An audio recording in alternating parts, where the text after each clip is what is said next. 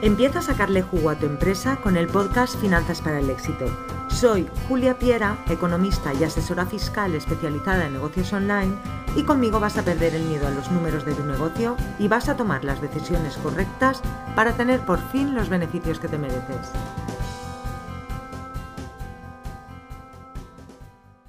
Hola y bienvenido al podcast de Finanzas para el Éxito de Julia Piera. En el episodio de hoy te voy a contar cuál es el mejor momento para cambiar de gestor o de asesoría y qué documentación debes tener en tu poder si lo quieres hacer.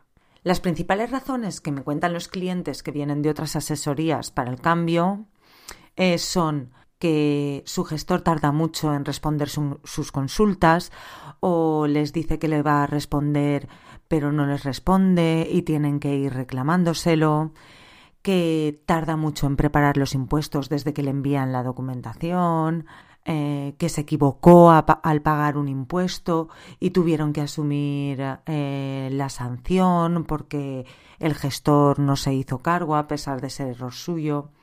Pero realmente el principal motivo que yo descubro detrás de estas razones es la falta de confianza la falta de, feeling, de comprensión, de, de empatía. O, por ejemplo, eh, en el mundo online, que cuando le hablas de PayPal o Stripe eh, le suene a chino. Un asesor, para poder hacer bien su trabajo, tiene que conocer bien a su cliente y el negocio de su cliente. Tiene que saber cuáles son los planes de futuro, porque no vamos a actuar igual con un cliente que pretende ampliar su negocio que con uno que va falto de liquidez. También es muy muy importante conocer al cliente en el sentido de saber su aversión al riesgo. El derecho tributario, eh, al contrario de lo que se suele pensar, no es blanco y negro, sino que hay una gran escala de grises y las decisiones dependen prácticamente en su totalidad de cómo asuma el cliente el riesgo o cómo esté dispuesto a pelear eh, un criterio de contabilización en los tribunales. Yo trabajo a día de hoy con clientes de los dos extremos. Tengo autónomos y empresas, estoy ahora pensando exactamente en una, eh, que quieren un puerto seguro. ¿Vale? Tengo una empresa de profesionales que quiere un puerto seguro y que aunque generan mucho negocio y tienen muchos trabajadores, como es una empresa profesional, ellos quieren sacar el 75% del, del beneficio porque no quieren tener ningún problema con esto. También tengo autónomos que pese a utilizar eh, mucho el coche, me dicen que no, que no les pongan nada en IRPF, que no les ponga gasto, aunque utilizan mucho el coche para su actividad y que les ponga el 50% de IVA, pero en, gasto que no les ponga nada.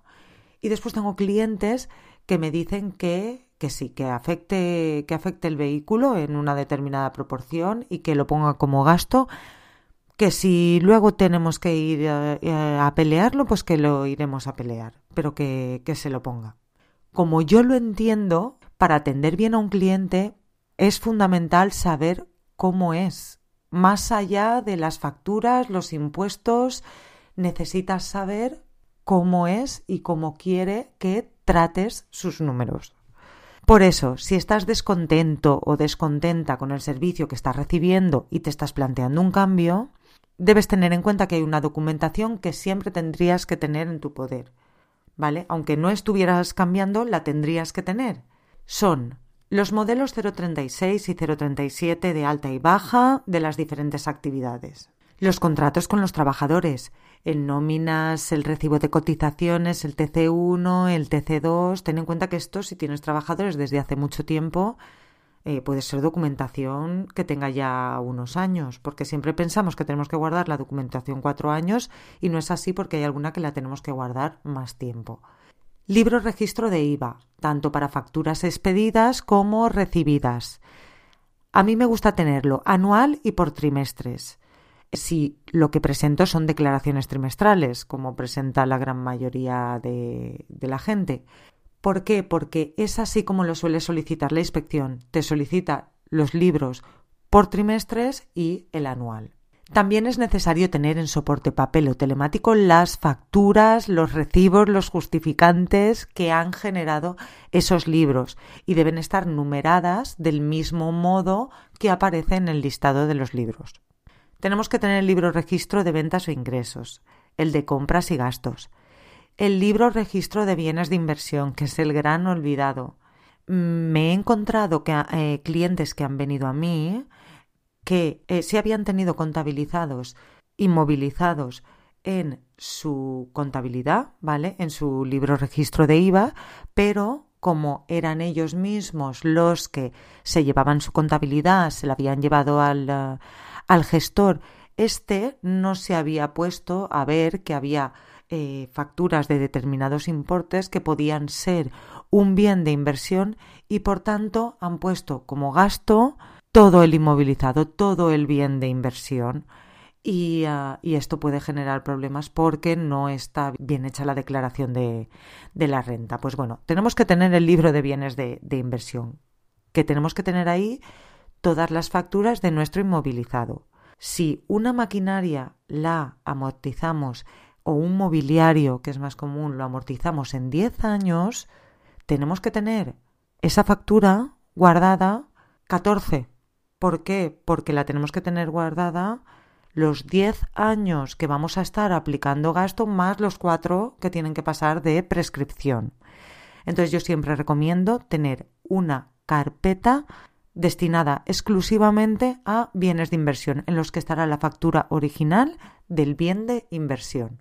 Y en el libro de IVA y tal pondremos la copia.